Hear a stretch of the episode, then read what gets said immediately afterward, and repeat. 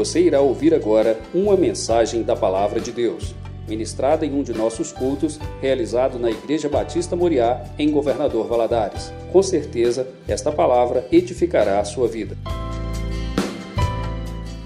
Gostaria de iniciar a minha palavra chamando a sua atenção para essa ave. Um, um, um avestruz. Você já teve oportunidade de conhecer um avestruz de perto, pessoalmente? Já? Você já viu? É, é grande, não é?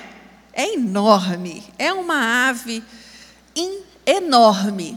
Uma ave que tem a capacidade de correr até 65 quilômetros por hora. Uma ave que tem a capacidade de carregar um adulto nas suas costas uma ave dócil, uma ave forte, mas é considerado um dos animais mais medrosos que tem na natureza. Não é interessante isso?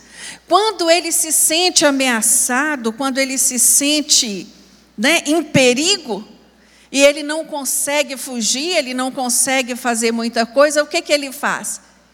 Ele enterra a cabeça dele num buraco. Acho que o meu passado. Ah, deu. Está indo, não. Acho que é a bateria dele que está falhando. Ele enterra a cabeça dele num buraco.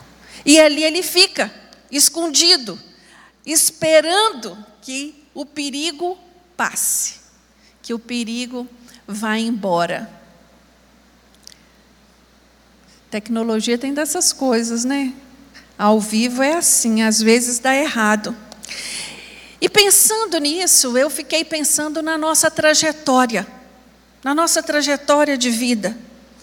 Passamos por tantas situações adversas, por tantos, por tantas circunstâncias que mexem, né, com a nossa estrutura, que abalam, né, as nossas emoções, é, é, somos atingidos por tantos males, por tantos problemas, né, de todos os lados, e que nos fazem ter vontade de fugir, ter vontade de sair correndo, ter vontade de enfiar num buraco, ter vontade de, de nos esconder, até que tudo se resolva, até que tudo passe. E hoje eu gostaria de meditar com você na vida de três homens que se encontraram assim.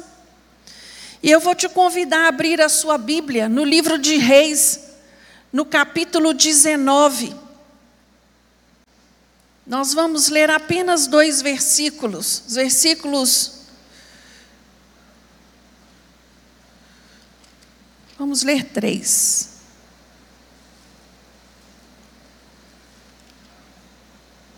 Não, vamos ler só o versículo 9 e 10, por favor. Ali entrou numa caverna onde passou a noite, e ali lhe veio a palavra do Senhor dizendo: Que fazes aqui, Elias? Respondeu ele: Tenho sido muito zeloso pelo Senhor, o Deus dos exércitos. Os filhos de Israel deixaram a tua aliança, derrubaram os teus altares e mataram os teus profetas à espada. Só eu fiquei e agora estão tentando matar-me também. Agora abra a sua Bíblia em Gênesis, capítulo 50.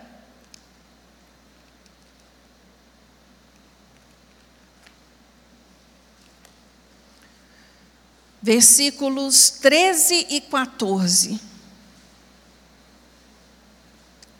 Levaram-no à terra de Canaã e o sepultaram na caverna do campo de Macpela, perto de Manri, que Abraão comprara com o campo com o campo de Efron, o Eteu, como propriedade de sepultura. Depois de haver sepultado seu pai, voltou José para o Egito, ele e seus irmãos, e todos os que com ele haviam subido para sepultar seu pai. Por último, agora nós vamos ler 1 Samuel. 1 Samuel capítulo 22, versículos 1 ao 5. Davi retirou-se dali e escapou para, o, para a caverna de Adulão. Quando seus irmãos e toda a família de seu pai souberam disso, desceram ali para estar com ele. Ajuntaram-se a ele todos os homens que se achavam em aperto, todos os endividados e todos os amargurados de espírito, e ele se fez chefe deles. Eram com ele uns quatrocentos homens. Dali passou Davi a Mispa de Moabe e disse ao rei de Moabe: Deixe estar meu pai e minha mãe convosco, até que eu saiba o que Deus há de fazer de mim. Até aí. Amém? Nós vimos aqui nesse nessa breve leitura, né?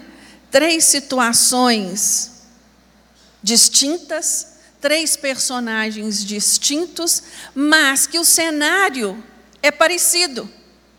Todos os três estão em uma caverna. E as cavernas aqui registradas, elas são citadas em momentos muito específicos. Né? É, é muito, é, o contexto é situacional.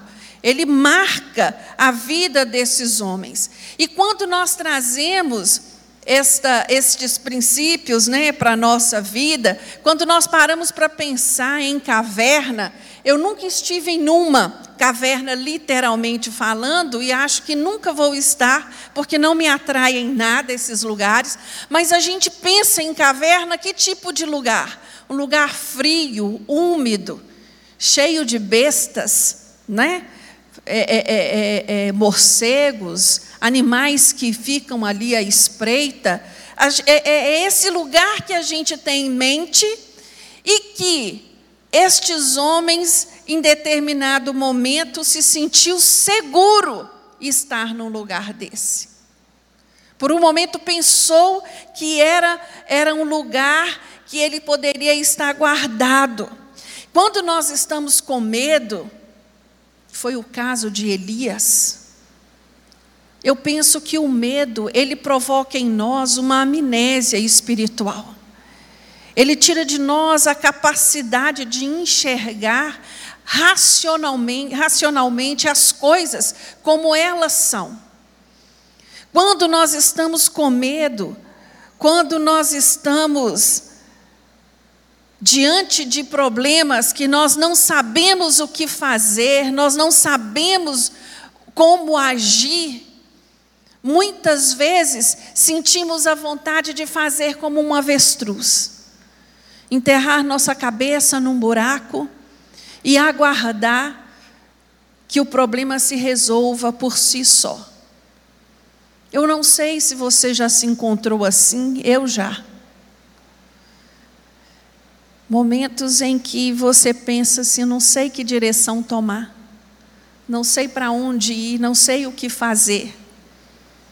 E estes momentos, eles provocam em nós reações desse tipo. E hoje, eu gostaria muito de meditar com você algumas coisas que eu aprendo olhando para a experiência de cada um desses homens.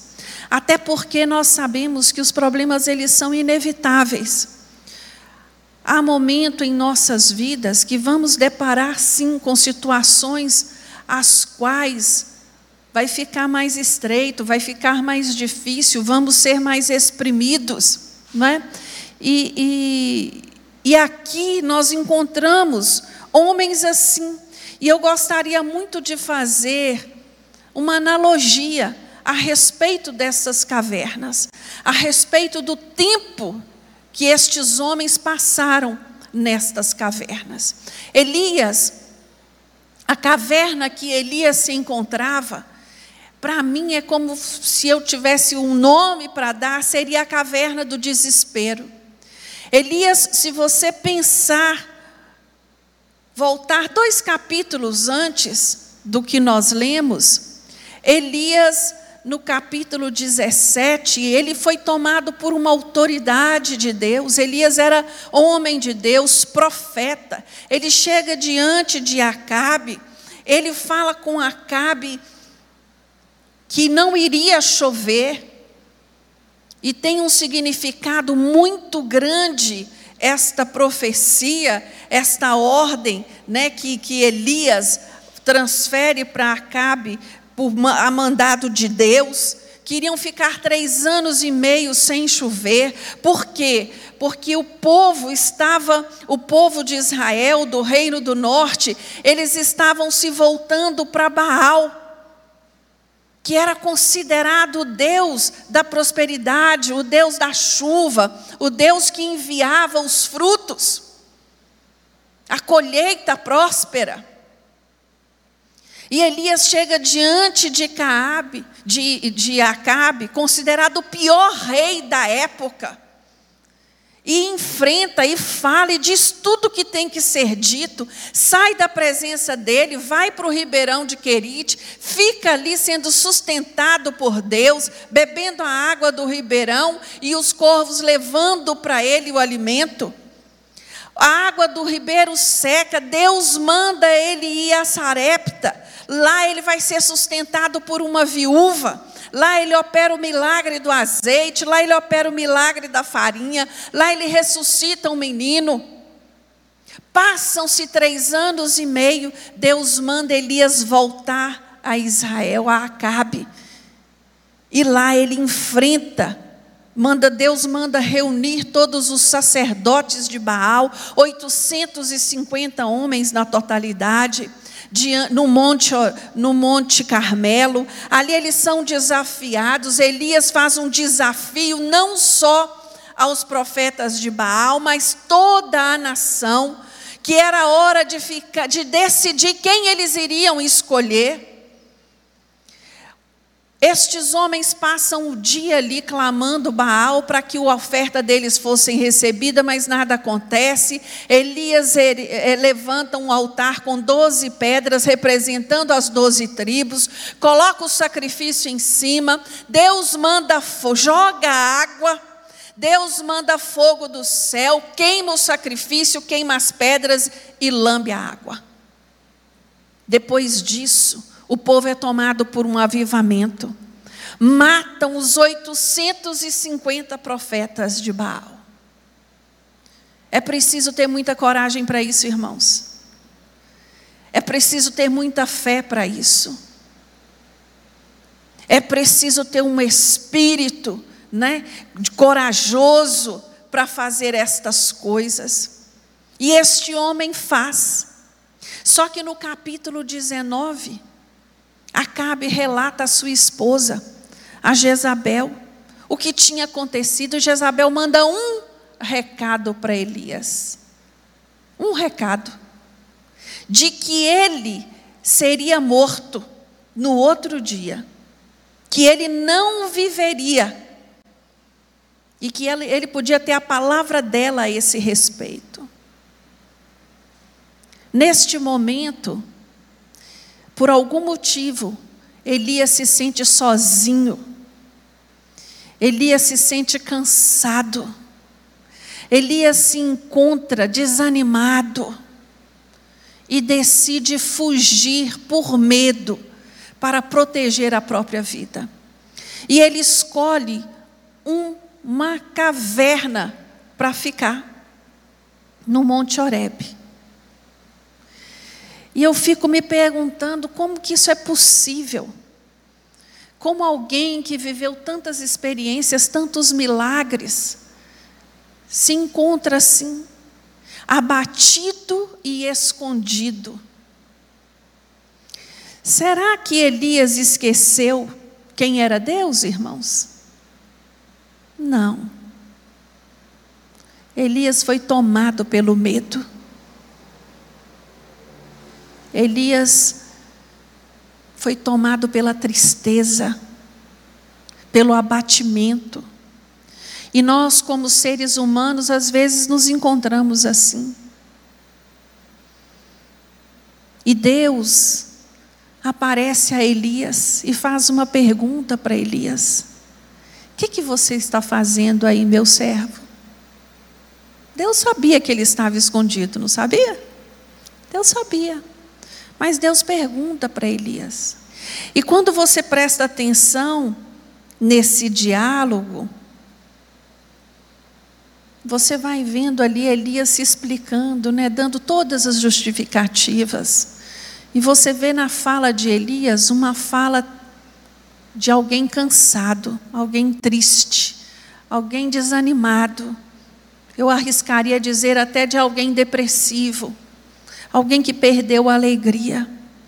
Quando Deus pergunta para esse homem: O que fazes aqui, meu servo? Algumas traduções vai usar o nome dele: O que fazes aqui, Elias? Isso fala direto ao meu coração, irmãos, que caverna não é lugar para servo de Deus. O servo do Senhor não tem que se esconder. O servo do Senhor, ele tem que levantar. Deus manda Elias sair daquele lugar, porque ele queria falar com ele. Na caverna, Deus não fala conosco, irmãos. Se esconder não traz solução, não resolve, não faz, não muda nada. Eu entendo, quando eu olho para esta situação, para o diálogo de Deus com Elias, esse diálogo fala para mim diretamente. Meu querido, eu sou Deus que estou em todos os lugares. Eu cuido de todas as situações que dizem respeito à sua vida. Então não se esconda. Saia do lugar onde você se encontra. Levanta a sua cabeça, se posicione diante daquilo que Deus tem para você. Deus não nos deu um espírito de covardia, não é isso que a palavra do Senhor nos fala? É tempo de levantar, de sair deste lugar que nós temos feito de caverna. Tem muita gente assim nos dias de hoje, escondidos de Deus. No texto que nós lemos lá no livro de Gênesis, no capítulo 5, aqueles dois versículos estão relatando o enterro de Jacó. José foi levar seu pai para ser sepultado na caverna que Abraão havia comprado para servir de sepultura. Era costume daquela época enterrar os seus mortos em cavernas. Ali está relatado o enterro do terceiro patriarca, o principal patriarca de Israel, Jacó. Esse homem, passaram-se o período do luto, né? Eles saem do lugar em que se encontravam lá no Egito e vão para esta região enterrar Jacó. Nós sabemos que a morte ela ela encerra todas as nossas atividades aqui na terra. Jacó não podia sair desta caverna porque foi estava morto, ele foi sepultado ali. Mas hoje eu vejo muita gente sepultada em cavernas vivo.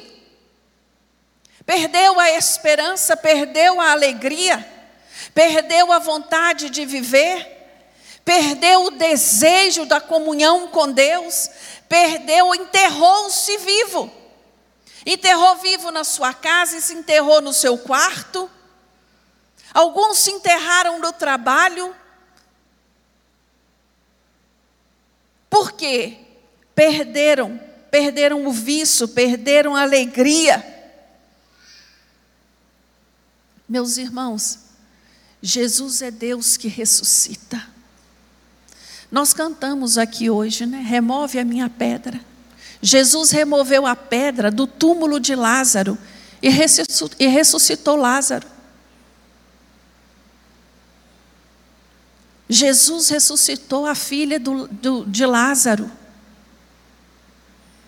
Jesus curou um paralítico que havia 38 anos acometido daquela enfermidade. Não há nada impossível para Jesus. Tem muitas pessoas que enterraram o seu casamento. Tem muitas pessoas que acreditam que o seu filho está morto espiritualmente. Mas eu quero te dizer nesta noite que o mesmo Jesus que ressuscitou Lázaro, ele está aqui presente para ressuscitar aquilo que está morto na sua vida. Amém? Eu não tenho poder para isso, mas Jesus tem. E ele ainda faz milagres até o dia de hoje. Aleluias. Jesus, ele tem uma palavra para mim e para você nesta noite. Sai da caverna. Sai desse lugar. Desse lugar de comodismo. É tempo de se colocar diante da face do Senhor. É tempo de buscar. É tempo de se posicionar. Nós temos aqui, nós lemos também a respeito de uma caverna, a caverna de Adulão. A caverna de Adulão, diferente das outras duas cavernas, foi uma caverna de refúgio. Davi estava fugindo, fugindo e vai para este para esta caverna. Quando seus familiares souberam que ele estava ali, foram para lá se encontrar com ele. E a notícia correu. E a Bíblia diz que mais ou menos uns 400 homens de, de, de, de espírito oprimido, de homens abatidos, de, de homens sofridos, de homens que estavam passando por problemas que talvez insolúveis, foram para lá também se reunir a ele. Esses 400 homens foram os primeiros soldados de Davi. Eles vieram depois fazer parte do seu exército. Eles vieram depois fazer parte da elite do exército de Davi, a qual elite chama-se Valentes de Davi. Se você for ler a respeito destes homens, cada um deles operou maravilhas lutando a favor de Davi. Mas quando eles chegam ali na caverna de Adulão, eles não eram ninguém mas através da influência de Davi, através do exemplo de Davi, eles começam a servir a Deus, eles começam a entregar a sua vida a Deus, e Deus começa a agir na vida de cada um desses homens. Homens que entraram naquela caverna derrotados, humilhados, envergonhados, sem esperança, saem dessa caverna vitoriosos. Ah, irmão, se tem alguma caverna para entrar, que seja a caverna de Adulão, aonde eu vou ser tratado, aonde eu vou experimentar transformação, aonde eu possa experimentar mudança, mudança no meu caráter, mudança na minha vida. As cavernas nós não estamos livres delas, mas elas nos ensinam e estas especificamente, elas me ensinam algo muito específico. Que Jesus é aquele que nos dá esperança em meio ao desespero. Que Jesus é aquele que traz vida quando tudo parece morte. Jesus é aquele que transforma derrotado em vitorioso, amém? É Ele que faz estas coisas, meus irmãos. Ele é a nossa esperança. E nesta noite Ele faz um convite a mim e a você. Se você se encontra na caverna do desespero, hoje é noite de vitória. Hoje é noite de vitória. Se você se encontra na caverna da morte, Jesus manda te dizer que Ele é a vida. E Ele tem para você vida em abundância, amém? Eu queria te convidar a ficar de pé nesta hora, meus irmãos. E eu queria te convidar a apresentar a Deus aquilo que precisa ser removido a pedra na sua vida. Talvez você já traga com você sonhos que estão mortos, que você olha para eles e pensa assim: não tem mais recurso não tem mais jeito, não tem mais o que ser feito. Talvez você já até enterrou em uma caverna, mas Jesus manda te dizer nesta noite: hoje é noite de sair, hoje é noite de sair da caverna, hoje é noite de milagre. O culto desta noite chama-se culto da vitória. Só concede vitória a mim a você, meu irmão Jesus aquele que é poderoso para operar infinitamente mais aquilo que pedimos ou pensamos. Hoje é noite de milagre, hoje é noite de transformação. Hoje é noite de sair deste lugar onde você se encontra, procurando se esconder, se esconder dos seus problemas, se esconder das suas derrotas, se esconder das suas vergonhas. Deus quer escrever um novo tempo na sua vida. Você crê nisso, meu irmão? Eu creio. Eu tenho fé para mim e para você.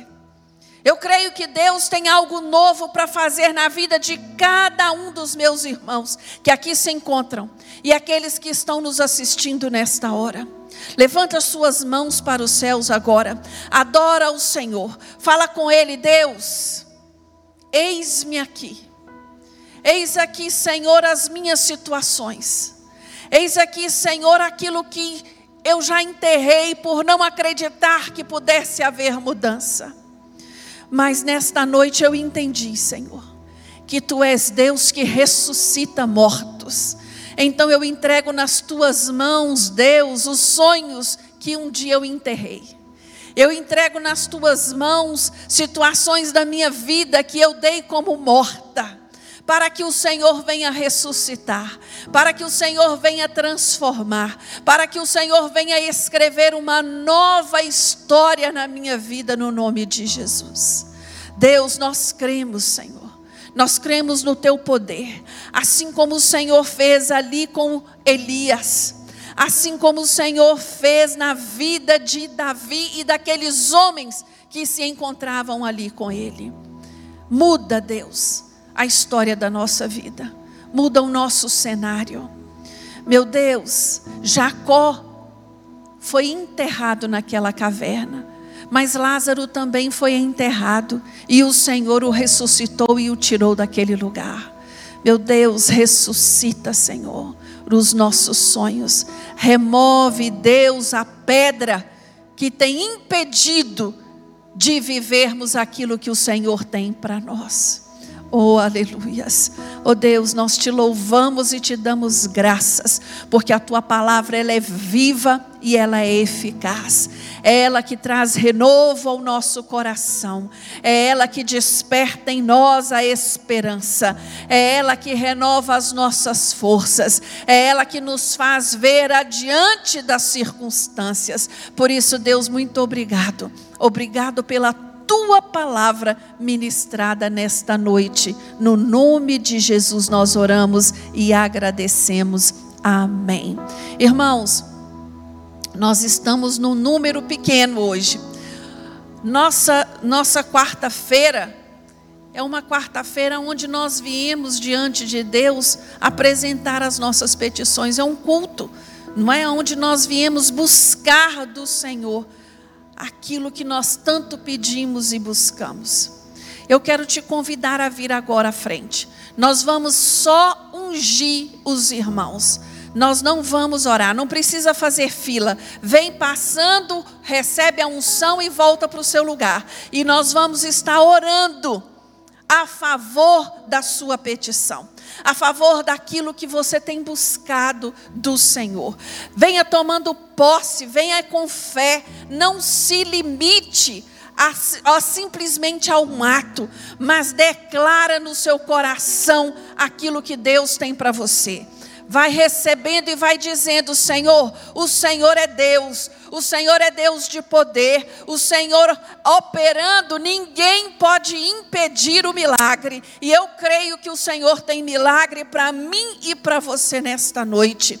Vai declarando ao Senhor, não fique disperso, não preste atenção em quem está à sua direita ou quem está à sua esquerda. Olha para o Senhor, vai você falando com Ele aquilo que você precisa da parte dele. Porque Deus, irmãos, Ele é Pai, Ele é generoso, Ele é zeloso, é Ele que cuida de cada um de nós.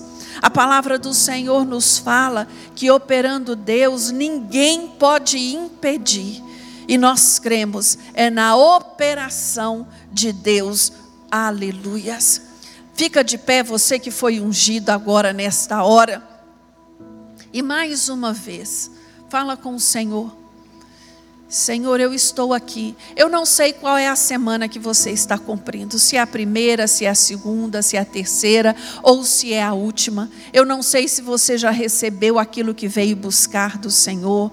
Eu não sei é, é, é, o que você tem buscado, mas uma coisa eu sei: você veio ao lugar certo, porque Deus não manda ninguém, não despede ninguém de mão vazias, aleluias. E Ele é quem opera ao nosso favor, amém? Senhor meu Deus, nós estamos aqui, Senhor, completando mais um elo desta campanha. Ah, Deus, cada um dos teus filhos fez um propósito específico de vir diante do teu altar apresentar a sua petição, apresentar o seu clamor, pois é a tua palavra que nos ensina a fazer desta forma. Meu Deus, eu te peço nesta noite, inclina teus ouvidos ao clamor do teu povo. Dê ordem aos teus anjos a favor de cada um dos meus irmãos.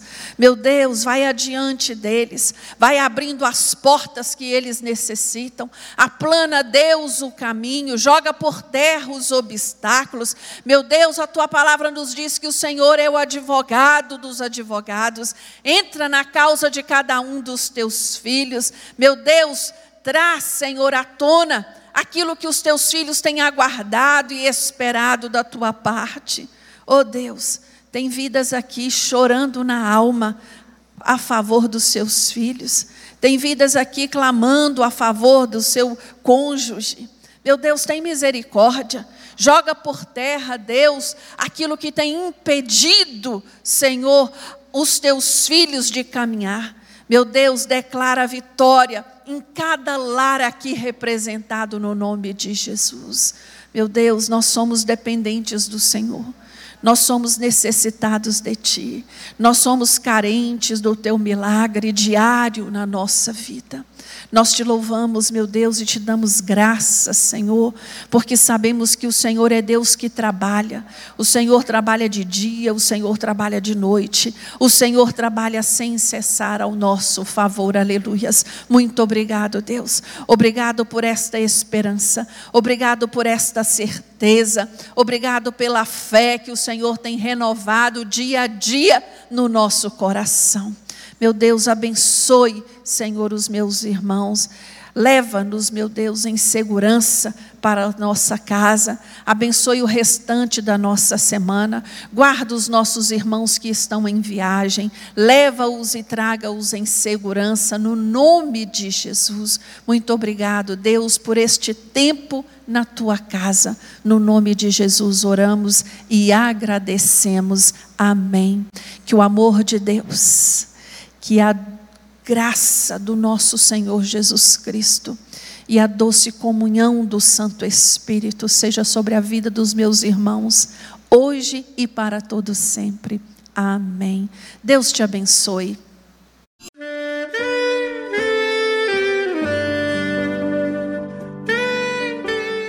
Querido amigo, Deus se interessa por você. Ele conhece as circunstâncias atuais da sua vida.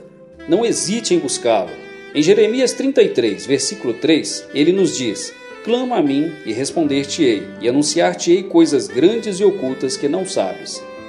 Esperamos que a mensagem ouvida tenha falado ao seu coração e que você e sua família sejam abençoados pelo Senhor Jesus.